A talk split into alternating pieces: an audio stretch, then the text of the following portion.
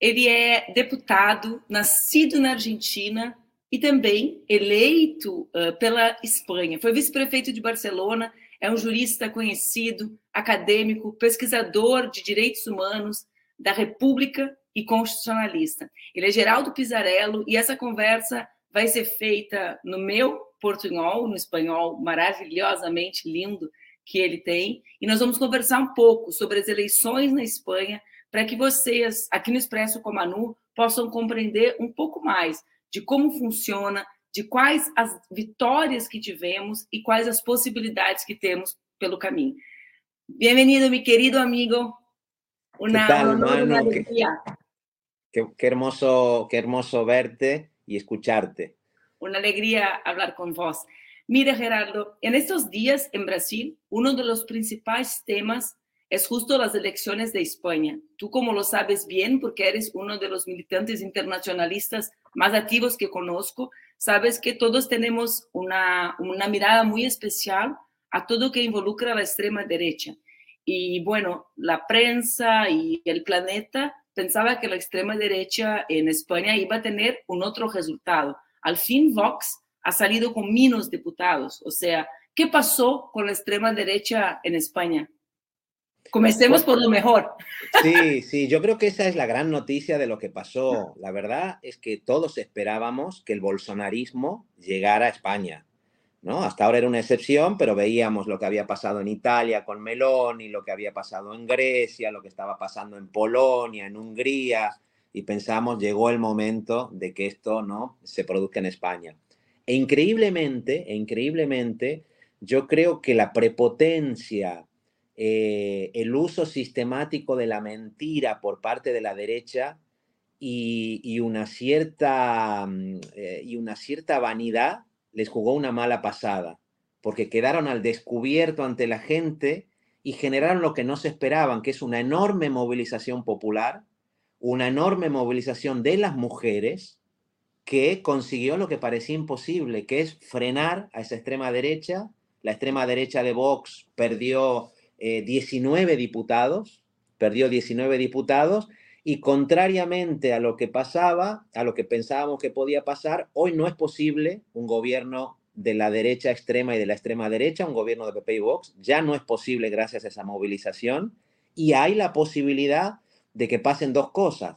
Por un lado, de que haya un nuevo gobierno de coalición eh, progresista y plurinacional, como decimos aquí, eh, de izquierdas, eh, y por otro lado, bueno, que pueda haber un punto de inflexión y cambie la tendencia en Europa, que el ciclo reaccionario que parecía que era imparable eh, cambie de signo, cambie de signo, que Portugal pueda resistir y me parece que eso para América Latina es un mensaje muy, muy importante.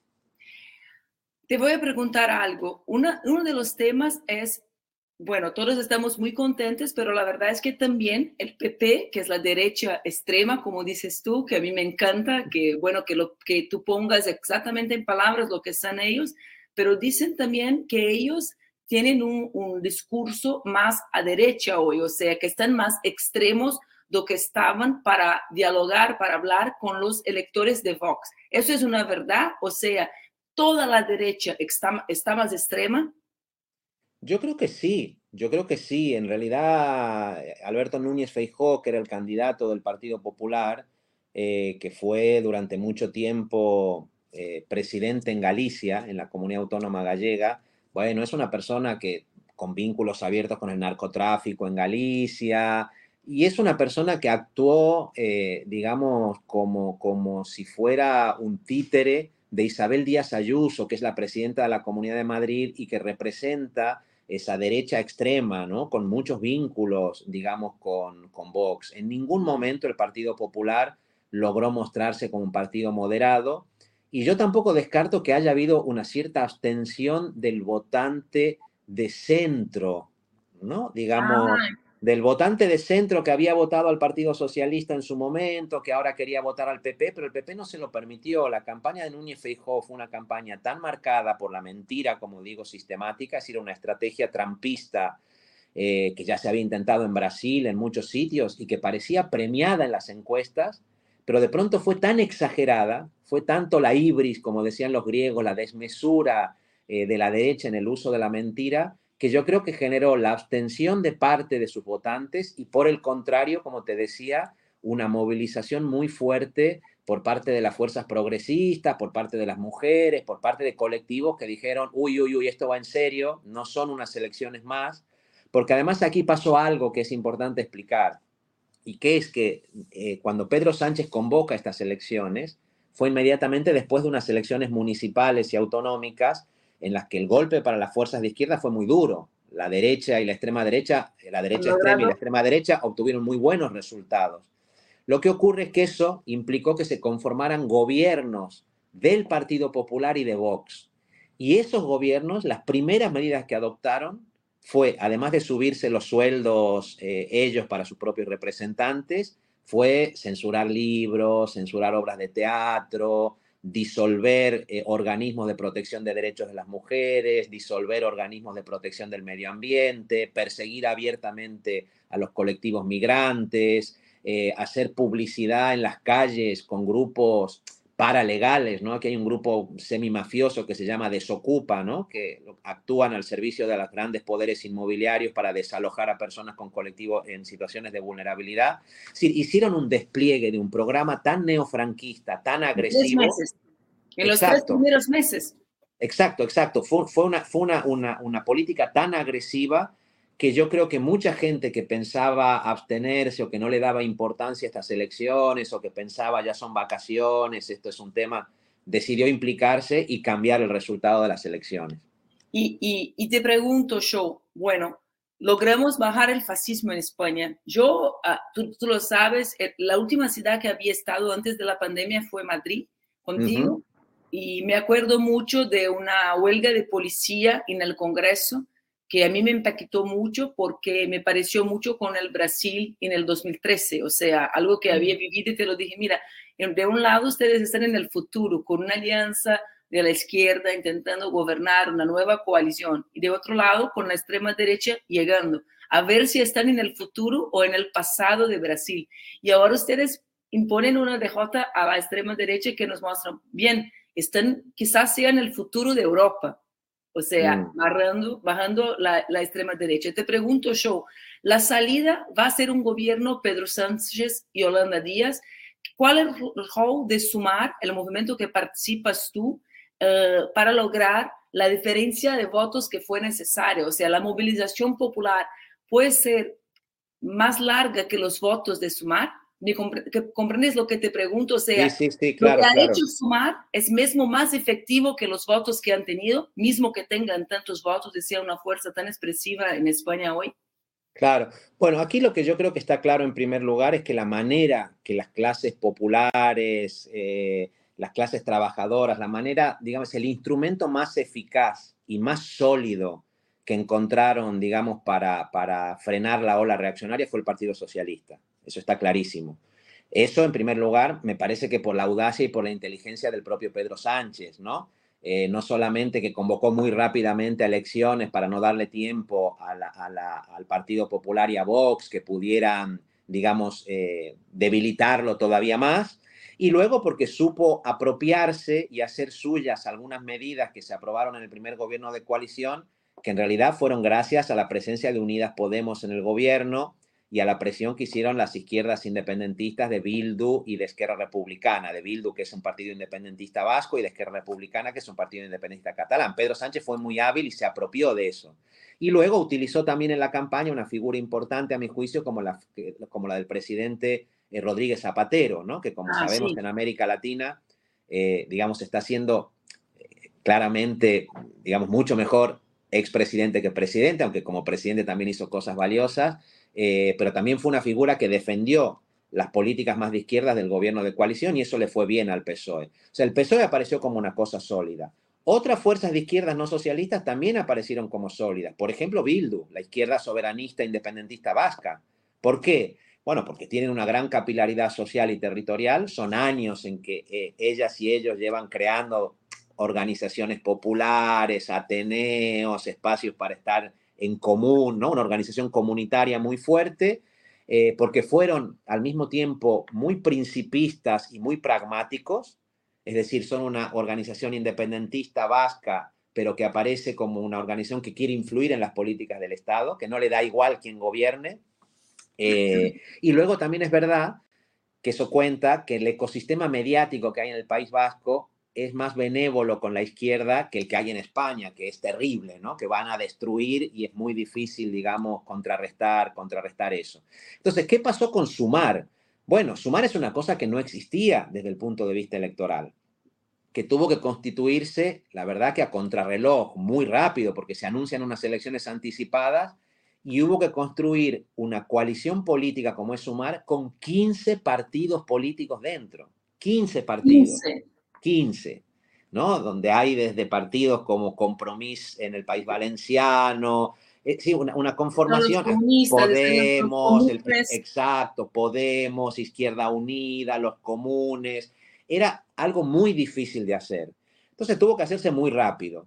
Eso implicó tensiones, que ya de por sí existen en la izquierda, pero hubo muchas tensiones, implicó renuncias, todos los actores renunciaron, nadie obtuvo el 100% de lo que quería, generosidad también, pero yo creo que sobre todo un sentido de la responsabilidad, de responsabilidad antifascista, porque si hubiéramos ido por separado esas 15 fuerzas, hoy la victoria de la derecha sería clarísima, sería clarísima, incontestable. La posibilidad de que todavía pueda haber un gobierno encabezado por Pedro Sánchez en el que pueda estar Yolanda Díaz eh, y más ministros, digamos, y ministras del espacio de Sumar seguramente, eh, obedece a que se haya podido constituir esa herramienta unitaria, ¿no? Con todos los límites que pueda, que pueda haber tenido. Y esa herramienta unitaria funcionó mejor también en aquellos lugares donde la izquierda tenía mayor capilaridad territorial. Como, Yo, por ejemplo, Barcelona. Como Barcelona. Yo efectivamente eh, he salido elegido diputado por Barcelona, era número dos por Barcelona, y en Cataluña en general, donde nosotros tenemos una organización que tiene una mayor capilaridad territorial, resistimos mejor que en otros sitios. En Madrid, por ejemplo, también se resistió, digamos, en parte, pero en los lugares donde no había capilaridad territorial, la cosa fue mucho más difícil. ¿Eso qué quiere decir? Que yo creo que es una lección para, para, la, para la izquierda en general, ¿no? Para la izquierda, no, no del Partido Socialista en este caso, pero que sería aplicable digamos, en, en, América Latina. En Brasil, como siempre, es difícil hacer la equiparación por el papel del PT, habría que ver PT, PSOE, bueno, en fin, ¿no? Pero PT y PSOE, en la verdad, son más parecidos, ¿no? Como lo que significan para el proceso, como el partido más largo que organiza el proceso y ahí están las otras organizaciones sociales. No los comparo Uh, en cuanto ideológicamente, los comparo como ordenadores del proceso. O sea. Exacto, exacto, exacto.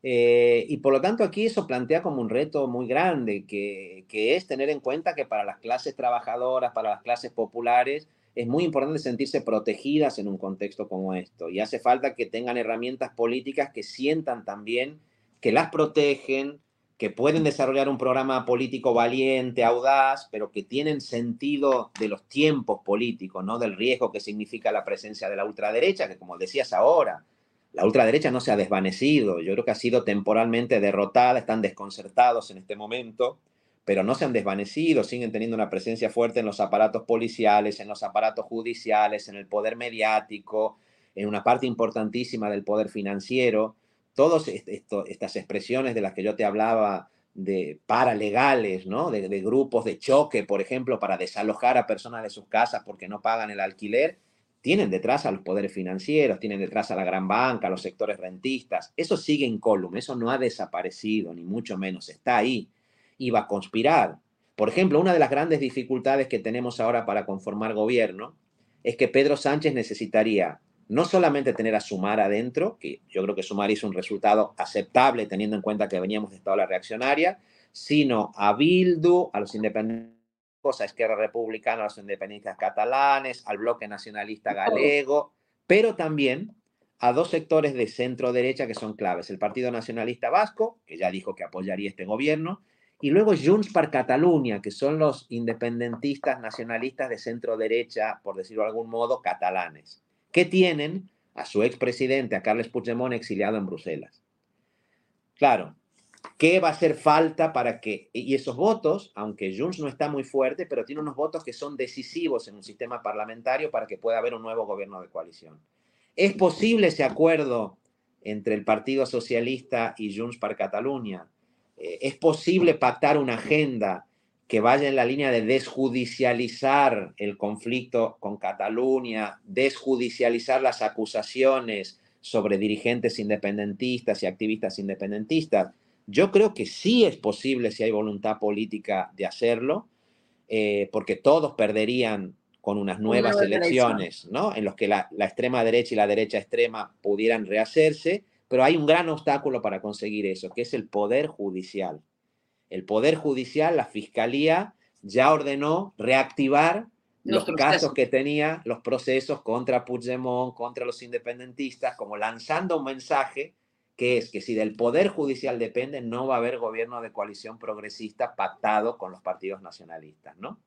Por lo tanto... Para, que la gente se atente que el, tema de la, que el tema de la justicia es uno de los temas en todos los países, o sea... Absolutamente. O sea, la, la derecha y la extrema derecha se, organizan siempre contando con ellos, ¿no? Nosotros en el gobierno anterior tuvimos un fenómeno, o sea, conseguimos cambiar las mayorías en el Tribunal Constitucional para que no fuera tan reaccionario. Eh, pero los órganos más altos del Poder Judicial siguen controlados por la, por la derecha vinculada al Partido Popular, por la derecha, digamos, extrema. ¿Qué es lo que pasó, digamos, en, Brasil era muy determinante cómo actuaría el, Supremo Tribunal Federal frente al bolsonarismo, ¿no? Y mientras que en Brasil Bolsonaro perdió peso dentro de esas altas magistraturas, aquí eso no está claro. Aquí hay un tema pendiente que es esa democratización del Poder Judicial o al menos conseguir la independencia del Poder Judicial, que en este momento está en manos de la derecha y no existe. Si eso no se consigue superar ahora, va a ser muy difícil que haya un gobierno de, coalición progresista, pero yo creo que con valentía política y decisión se puede hacer. Y con la presión popular, imagino, porque los catalanes han dicho con toda la, fuerza posible que, bueno, que no quieren la extrema derecha. Y entonces creo que eso también es un componente para que las fuerzas tengan más responsabilidad en componer el gobierno, ¿no, Gerardo? Bueno, sí, yo también creo que hay una cosa que va a ser interesante, que no se va a ver ahora, posiblemente en estos meses que son de vacaciones, pero es, eh, después de la pandemia, eh, en Europa y sobre todo en el, caso de España, hubo, Manu, una especie de suspensión de la conflictividad social la gente estaba cansada, estaba angustiada, estaba desesperanzada, como en estado de shock todavía por lo que supuso el encierro en la pandemia, ¿no? Yo creo que ahora se ha producido una gran reacción en un momento de cansancio, de movilización popular electoral. Lo que está por verse es si esa movilización popular electoral se convierte en movilización social para presionar a favor de una agenda democratizadora, ¿no? Por ejemplo, aunque haya gobierno progresista, eh, plurinacional, como decimos nosotros aquí, la Unión Europea está en una fase ahora eh, de que ya se acabó, en contexto de guerra, de que ya se acabó, digamos, la vía libre para aumentar el techo de endeudamiento y es muy posible que aparezcan presiones para aplicar políticas de ajuste. Bueno, un gobierno que quiera resistir a esas políticas de ajuste, que es como en América Latina resistir a las políticas del Fondo Monetario, va a necesitar que la movilización electoral se convierta en movilización social, en movilización sindical, eh, que haya una oposición a cualquier política de privatización de servicios públicos, de ajustes. En, esa agenda la movilización social va a ser importante. Y también por lo que decías ahora, para poder frenar a la extrema derecha en agendas democráticas básicas. Yo creo que si hay un nuevo gobierno, ese gobierno debería atreverse a hacer lo que el PSOE no se atrevió en el anterior. Lo que decíamos, poder judicial, democratización y garantizar la independencia del Poder Judicial. Medios de comunicación, prensa, poner ese debate sobre la mesa, que es un debate difícil, pero sin el cual es muy difícil que la democracia pueda, pueda sobrevivir, digamos, sin más.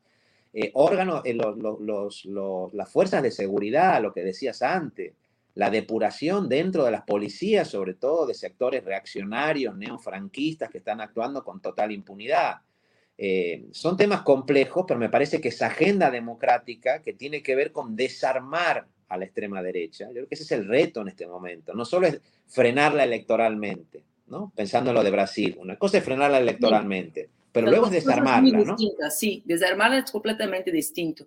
Yo te pregunto algo, otro de los ejes buenos de lo que, de lo que dijiste hace un rato. Las dos veces que hablaste de la victoria dijiste el feminismo y las mujeres. Y hay ahí un, tema muy actual, creo que muy actual en todo el mundo, en América Latina, tú lo sabes, muy actual, que es una tesis de que existe una contradicción entre la lucha de las mujeres o la lucha LGBT, por ejemplo, que es muy viva en Barcelona, por ejemplo, en España, y la lucha para frenar la extrema derecha. Lo que lograron en España es el revés de eso. O sea, tú me dices, mira, las mujeres y el feminismo, mismo con todos los ataques de Vox a las legislaciones, a el avance, uh, fueron fundamental para la victoria. Eso es un debate en España, o sea, no podemos tener las mujeres o, o, no las mujeres, sino que el discurso de los derechos de las mujeres uh, tan fuerte, porque eso es lo que hace la extrema derecha más fuerte. Eso también es una realidad, como es en Brasil, como es en Chile, por ejemplo. En Chile todo lo que pasa con Boric, en Brasil se lo dice, mira, los jóvenes, las feministas, lo que han claro. hecho. La extrema derecha en, en, en, Chile tiene fuerza porque son jóvenes y mujeres. En Brasil, en Brasil no lo logramos saber por qué. Claro, yo creo que la extrema derecha lo va a hacer siempre, ¿no? Fíjate que practican un, un anticomunismo feroz cuando uno dice, bueno, no, no, hay tantos comunistas en realidad en, el, en el mundo. Sí. Quizás como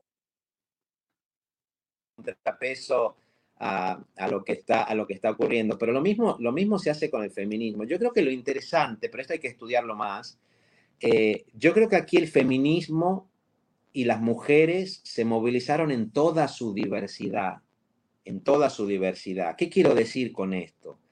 Tengo una amiga muy querida que es periodista, que es Cristina Fallarás, que escribió un artículo en el que ella decía eh, eh, el voto de las madres de Caperucita, ¿no?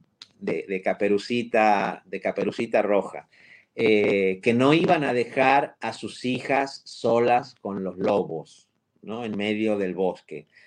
Es decir, que puede haber habido voto de madres que pensaban votar al Partido Popular y que frente a lo que vieron que estaba pasando, madres conservadoras, no de la vanguardia fe, eh, feminista o LGTBIQ, pero que pueden haber dicho, no, esto de la extrema derecha es intolerable, ¿no?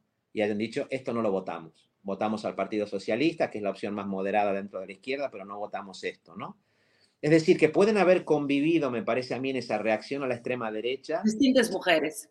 Distintas mujeres, en toda su diversidad. Y todas con discursos seguramente igualmente necesarios, ¿no? Mujeres que tienen la necesidad de decir, bueno, esto no es contra los hombres, los hombres nos tienen que acompañar, otros sectores que son, digamos, más, más radicales en el cuestionamiento del patriarcado. Eh, pero, pero yo creo que eso demuestra que el, el, movimiento de mujeres y feminista y los feminismos en plural son imparables en ese sentido y seguramente eh, son la fuerza más, más, más, potente. Yo creo que en parte los buenos resultados de sumar, los buenos resultados, yo ya te digo, yo no los comparo con la elección del 2019, donde, donde hubo, digamos, un retroceso en, en los, en los votos, eh, sino que lo comparo con la ola reaccionaria en la que se venía, que se consiguió frenar. Yo creo que si Irene Montero no hubiera sido ministra de Igualdad, no hubiéramos tenido esos resultados. Si Yolanda Díaz no hubiera sido la candidata a la presidencia, siendo mujer, no hubiéramos tenido ese resultado. Nosotros aquí en Cataluña también tuvimos una cabeza de lista que era mujer, mujer sindicalista. Quiero decir, no son temas menores porque me parece que lo que representa el, el movimiento de mujeres y los movimientos feministas es algo imparable y que aquí ha tenido un papel muy, muy importante, tanto en versiones más sofisticadas, más, digamos, con una construcción ideológica más sólida, como en versiones, como te digo, ¿no? Las, las madres, las madres que dijeron, esto no. Sabes que eh, yo pienso, por supuesto, muchísimo en eso, ¿no? Eh, he estado hace unos días en Argentina, en tu país, en una charla con Axel, Y mm. él después me, bueno, me mostraba una, una balotaje y me dijo, mira, hay algo que no sabemos qué, qué es, que hay una diferencia muy grande entre las intenciones de votantes mujeres y de votantes hombres. O sea, las mujeres y los hombres a mí me parece que se posicionan distintamente. En Brasil hemos tenido el mismo. Y te lo pregunto si tú, por supuesto, intuitivamente, porque no estás estudiando esto ni nadie, eres un académico muy responsable, pero tú no crees que eso de las mujeres también tiene que ver con la violencia, o sea, la extrema derecha y la guerra, ustedes por la guerra, son la violencia y nosotras somos eh, socialmente, culturalmente enseñadas a los afectos las mujeres. Y la violencia a mí me parece más violenta en contra de las mujeres, o sea, la sorprende más. Sí, sí, absolutamente, absolutamente. Por ejemplo, hubo un primer momento en que la campaña de Sumar estuvo muy marcada por una... una aquí hay un, viejo debate entre la izquierda, que ya viene de la época de las discusiones entre Pablo Iglesias e Íñigo Errejón, que era sobre si en un contexto de crisis hay que impugnar o hay que seducir a, quienes no están convencidos, ¿no? Que uno lo ve desde fuera y le parece un falso dilema porque seguramente hay que hacer las dos cosas al mismo tiempo, ¿no? Lo que pasa es que no siempre, no, eh, la, misma, no siempre la misma persona además puede, eh, digamos, encarnar las dos cosas simultánea, simultáneamente. Eh, pero yo sí que, yo sí que creo que, que en este contexto lo de las mujeres fue fundamental. Mira, aquí hubo un solo debate que fue decisivo eh, en la última, ah, lo que te decía de, de, Sumar, ¿no? Que Sumar comenzó con una estrategia muy de hablar en positivo, de no referirse a la extrema derecha, eh, no hablemos de la distopía, sino de, de, la esperanza. Bueno, eso en algún momento a mi juicio sonaba demasiado naif, ¿no? Y me parece que al final de la campaña se consiguió como equilibrar un discurso que fuera de claro rechazo de la, de la, de la extrema derecha eh, con un discurso que fuera, bueno, de, de, dibujo de una alternativa no distópica, de un mundo diferente, etcétera, etcétera. Y hubo un debate entre Pedro Sánchez, Yolanda Díaz y Santiago Abascal, el líder de, Vox, en el que la, el tipo de confrontación entre Yolanda Díaz y, el, y como mujer, no solamente como candidata de la izquierda y el representante de Vox, fue muy importante. Fue muy importante porque, primero, Vox tiene un candidato eh, que yo creo que incluso, no, conozco tanto a Bolsonaro, digamos, no, no, tengo muy presente el personaje, pero Abascal es un personaje que, que, genera miedo en muchos sectores, ¿no? Hizo un discurso muy ideológico, además, es una persona con un rictus muy, muy duro. Eh, y Yolanda consiguió en ese debate una forma de confrontación con él que era simétrica, era, era, era eh, valiente, firme, pero no con las mismas formas que utilizaba la extrema derecha, ¿no? Y me parece que eso fue como una cosa también, eh, como una cosa interesante, fue una cosa interesante, porque yo sí que creo que, que, me parece que hay esta simetría en el tratamiento de la violencia, lo que dices tú, ¿no? Si uno quiere combatir a la extrema derecha exactamente pareciéndote a la extrema derecha, golpe a golpe, que es una cosa muy masculina, golpe contra golpe, perfecto. ¿no? Hay, me parece que hay un límite en esa estrategia. Hay un límite. No, basta con, con, que seamos hombres valientes, dispuestos a, a, puñetazo contra puñetazo, ¿no? Y me parece que aquí las mujeres y, los movimientos feministas están aportando cosas nuevas, ¿eh? no ingenuas, que no desconocen la necesidad del conflicto, porque el conflicto existe, pero la posibilidad de plantearlo en unos términos que generan una simetría con la extrema derecha y muestran que también en las formas somos diferentes, ¿no?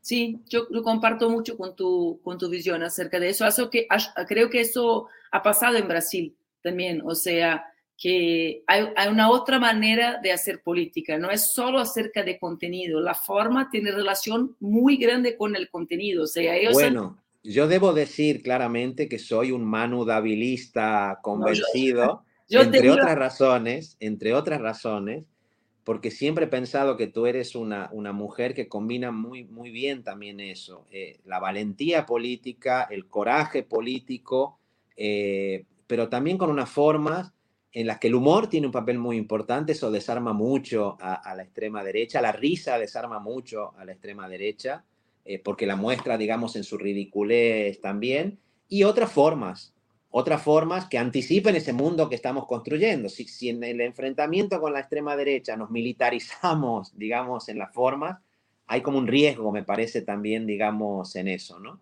Y buscar esas formas alternativas me parece a mí que no tiene que verse como incompatible con la valentía política o con el coraje o con la audacia en la defensa de, de posiciones de transformación más profundas. Gracias, querido amigo. Qué lindo lo que dijiste. ¿Sabes qué? Yo voy a terminar diciendo que estoy muy, muy contenta con tu elección, porque yo no conozco en el planeta todo ningún otro diputado que sea, bueno, alguien que tenga nuestras banderas de latinoamericano, porque es lo que eres. Te escucho claro. y te veo cada vez más argentino hablando. cada vez me transformo, me transformo un poco también cuando, cuando nos vemos. Sí, o sea, cada vez que hablo, mira, ¿qué pasa con Geraldo? Que, que, que está cada día más argentino mientras viva cada vez más tiempo en España, o sea, pero dijo eso porque para mí como, como latina, toda vez que me voy a España, pienso, mira, la izquierda tiene mucho lo que enseñar, pero tiene mucho lo que aprender, porque, por ejemplo, el tema migrante aún no es un gran tema, aún no es un gran tema de la izquierda, claro. o sea, es suyo, o sea, que, que lo comprenda como tú lo comprendes. Y entonces, por eso, para mí es de fantástico que estés en el Parlamento, que sea nuestra voz. Tú te dices como un diputado de ultramar. De ultramar. No, tú... no, yo si no, si no, tuviera, si no tuviera el sur en, en, el corazón y en la biografía, sería imposible, mano, hacer muchas de las cosas que he hecho, pero yo tengo esa mirada del sur. Sí, yo considero que lo que ha ocurrido, lo que ha ocurrido en España es muy importante, eh, pero mi mirada es la mirada del sur, por lo tanto yo sigo pensando que los problemas están ahí, porque veo lo que pasa en Brasil, lo que pasa en Colombia, que no es suficiente con frenarlos electoralmente, ¿no? que hace falta mucho, digamos, mucho más. Eh, no soy ingenuo respecto al grado de violencia al que puede llegar la extrema derecha, que mucha gente progresista aquí lo es, no, no advierte la, la, la, la, profundidad que pueden suponer Además, esos peligros. sabes que si la violencia llega en el gobierno en España, llega, llega aquí en América Latina. Absolutamente. Ese es el tema. El tema es que nuestros gobiernos en América Latina tienen una capacidad de impactar a Europa muy más pequeña que los gobiernos de Europa tienen de impactar a América Latina y el planeta. O sea, la extrema derecha en el comando del centro del capitalismo tiene una otra dimensión, aún yo más. Tengo, yo tengo compañeros y compañeras ahora, compañeros sobre todo, que piensan que no pasaría nada si hay una repetición electoral en las nuevas elecciones. Para mí eso es dramático, pero porque entre otras cosas yo pienso en América Latina. América Latina no se puede permitir la posibilidad de que aquí unas nuevas elecciones lleven a un gobierno de la extrema derecha y de la derecha extrema, porque sería un drama para América Latina. Exactamente. América Latina necesita tener aliados aquí que frenen a los amigos de Bolsonaro, a los amigos de Piñera, a los amigos de Milei en Argentina, a los amigos, ¿no? etcétera, etcétera. Por lo tanto, hay que seguir, hay que seguir batallando sin perder la sonrisa. Y tu sonrisa nos guía también, mi amigo. Eso es lo que tengo ganas de decir. Estamos todos muy contentos con el resultado tuyo pero no tuyo, isolado, sino todo lo que lograron hacer en Barcelona, que sigue la ciudad de la resistencia en, en sí. Europa, o sea, la capital de los sueños. Exacto, exacto. Muchísimas gracias, amigo querido. Una alegría y que tengan suerte y juicio, como decimos nosotros. Las mamás dicen a sus hijos en Brasil, que tengas un poco de suerte y mucho juicio para que lo, para que logren hacer el gobierno que, que, que, necesitamos todos nosotros en América Latina y necesiten ustedes en España también. Muy bien, pues, pues muchísimas gracias, Manu. Un placer enorme haber podido conversar este rato y que nos veamos pronto. Nos vemos pronto, una alegría. Gracias. Chao, chao.